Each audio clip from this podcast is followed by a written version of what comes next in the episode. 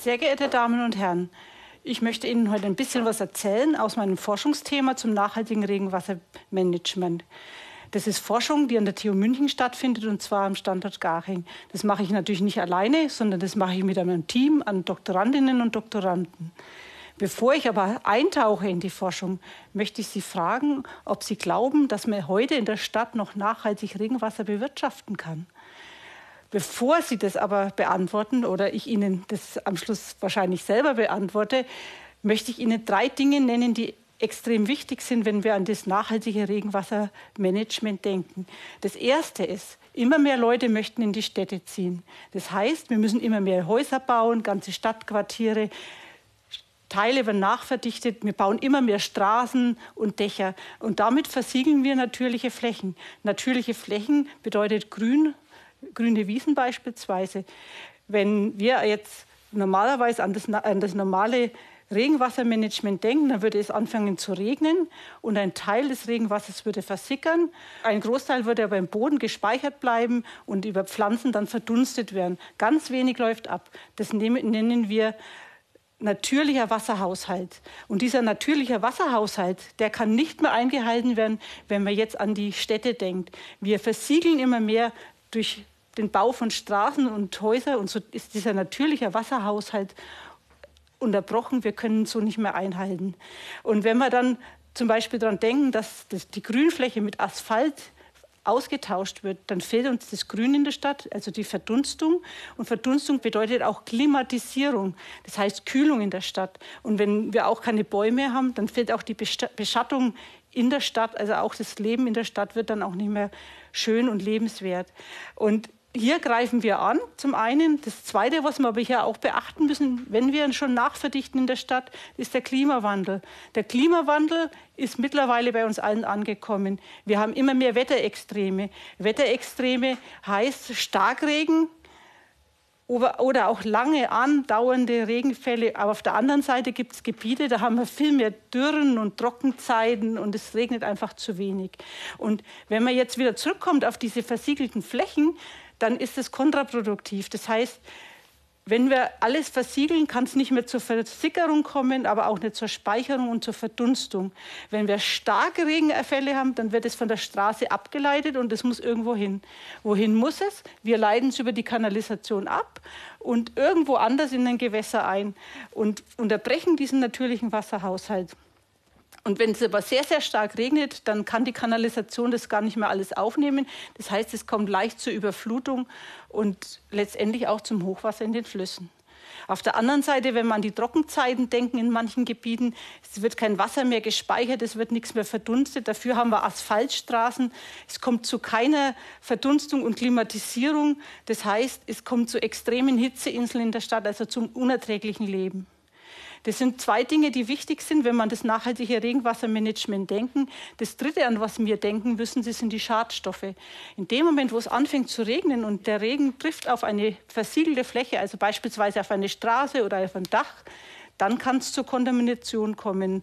Beispielsweise haben wir aus dem Verkehrsbereich Schwermetalle, aber auch aus den Fallrohren, Dachrinnen, aus den Gauben, aus Metalldächern haben wir Schwermetalle. Und wir haben aber auch Pestizide und Biozide aus dem Gebäudebereich.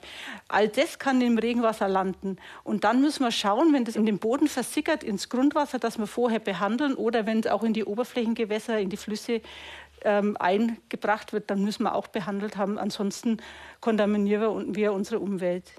Und diese drei Dinge, wenn man jetzt betrachtet, dann muss man überlegen, können wir denn überhaupt nachhaltig Regenwasser bewirtschaften?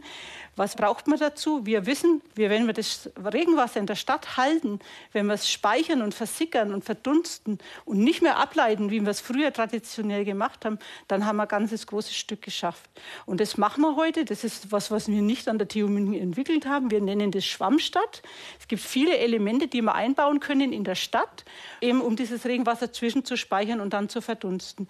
Und hier möchte ich jetzt einsteigen in die Forschung, die wir machen an der TU München. Wir beschäftigen uns vor allem mit den Schadstoffen, aber auch mit der Behandlung von diesen äh, Schadstoffen also quasi die zu entfernen aus dem Regenwasser und auch den Einbau dieser Elemente in die Stadt. Und Hier möchte ich Ihnen zum Beispiel ein Schwammstadtelement nennen, das ist das Gründach. Das Gründach an sich ist ein wunderbares Element, das Regenwasser zwischenzuspeichern und dann hinterher zu verdunsten über die Bepflanzung. Leider sind diese Gründöcher oft auf Bitumendachbahnen aufgebaut und diese Bitumendachbahnen sind mit Pestiziden versetzt, um die Durchwurzelung zu verhindern. Durchwurzelung würde bedeuten Vernässung des Gebäudes. Das möchte keiner haben. Und in dem Moment, wo es sehr, sehr stark regnet, kommt es auch zum Abfluss. Und das Regenwasser, was abfließt dann von diesen Dächern, das beinhaltet Pestizide. Was wir an der TU München hier machen, ist, wir entwickeln Behandlungsanlagen, um die Pestizide dann zu entfernen, damit wir das Regenwasser vor Ort halten kann, können in der Stadt und dann schadlos ins Grundwasser versickern. Und solche Behandlungsanlagen sind zum Beispiel Adsorptionsfilter über, mit Aktivkohlen oder Biokohlen und auch anderen Materialien. Was wir auch verstehen wollen, ist, ob das gut funktioniert oder was auch hinderlich sein kann. Beispielsweise können diese Pestizide auch komplexieren mit Schwermetallen, die auch aus dem Dachbereich kommen. Und wenn die miteinander komplexieren, dann wissen wir, dass sie dann sich in dieser Behandlung entziehen. Also das heißt, sie laufen durch diese Adsorptionsfilter durch, ohne dass sie behandelt wurden. Und hier müssen wir dann halt weiterentwickeln und neue Methoden finden. Ein zweites Schwammstadtelement, was ich Ihnen kurz vorstellen möchte, an denen wir auch arbeiten, das sind sogenannte Versickerungsmulden. Versickerungsmulden sind entlang von Straßen gebaut, beispielsweise. Diese Straßen sind natürlich dann versiegelt, aber die Versickerungsmulde nimmt dann den Abfluss der Straße auf in einer Mulde, speichert dazwischen also lässt auch bei Starkregen das Wasser in der Stadt und kann dann durch eine Bodenschicht, die ist 20 bis 30 Zentimeter, das Regenwasser versickern ins Grundwasser und speichern und über die Bepflanzung verdunsten, also wieder Kühlung in der Stadt. Was ist hier neu und was ist hier zum Entwickeln oder zum Forschen?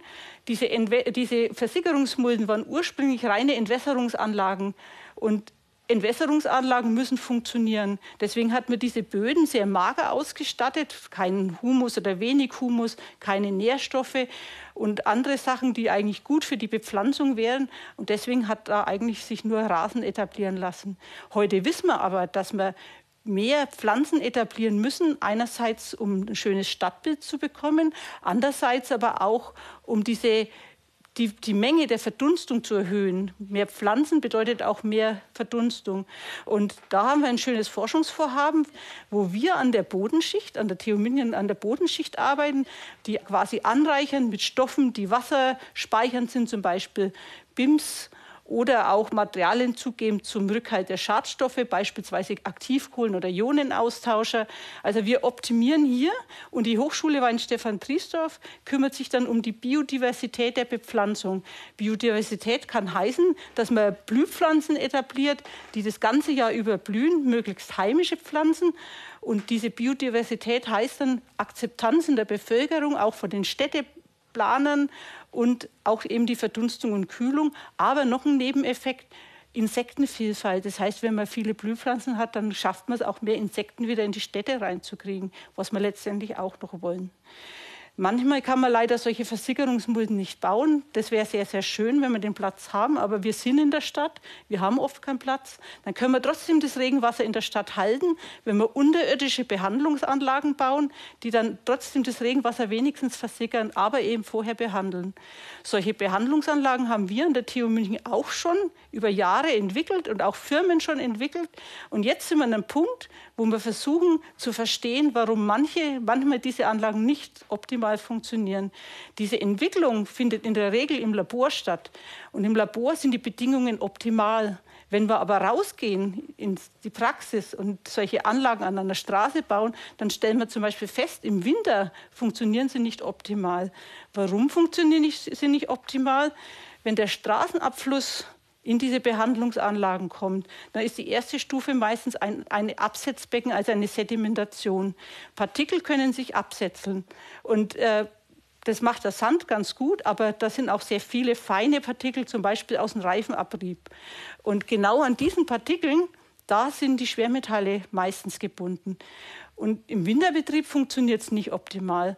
Warum? Das ist ein Doktorand von mir, hat es über vielen Versuche und auch eine Modellierung herausgefunden, dass vor allem die Temperatur des Wassers entscheidend ist. Wenn es sehr, sehr kalt ist, setzen sich diese feinen Partikel nicht mehr ab.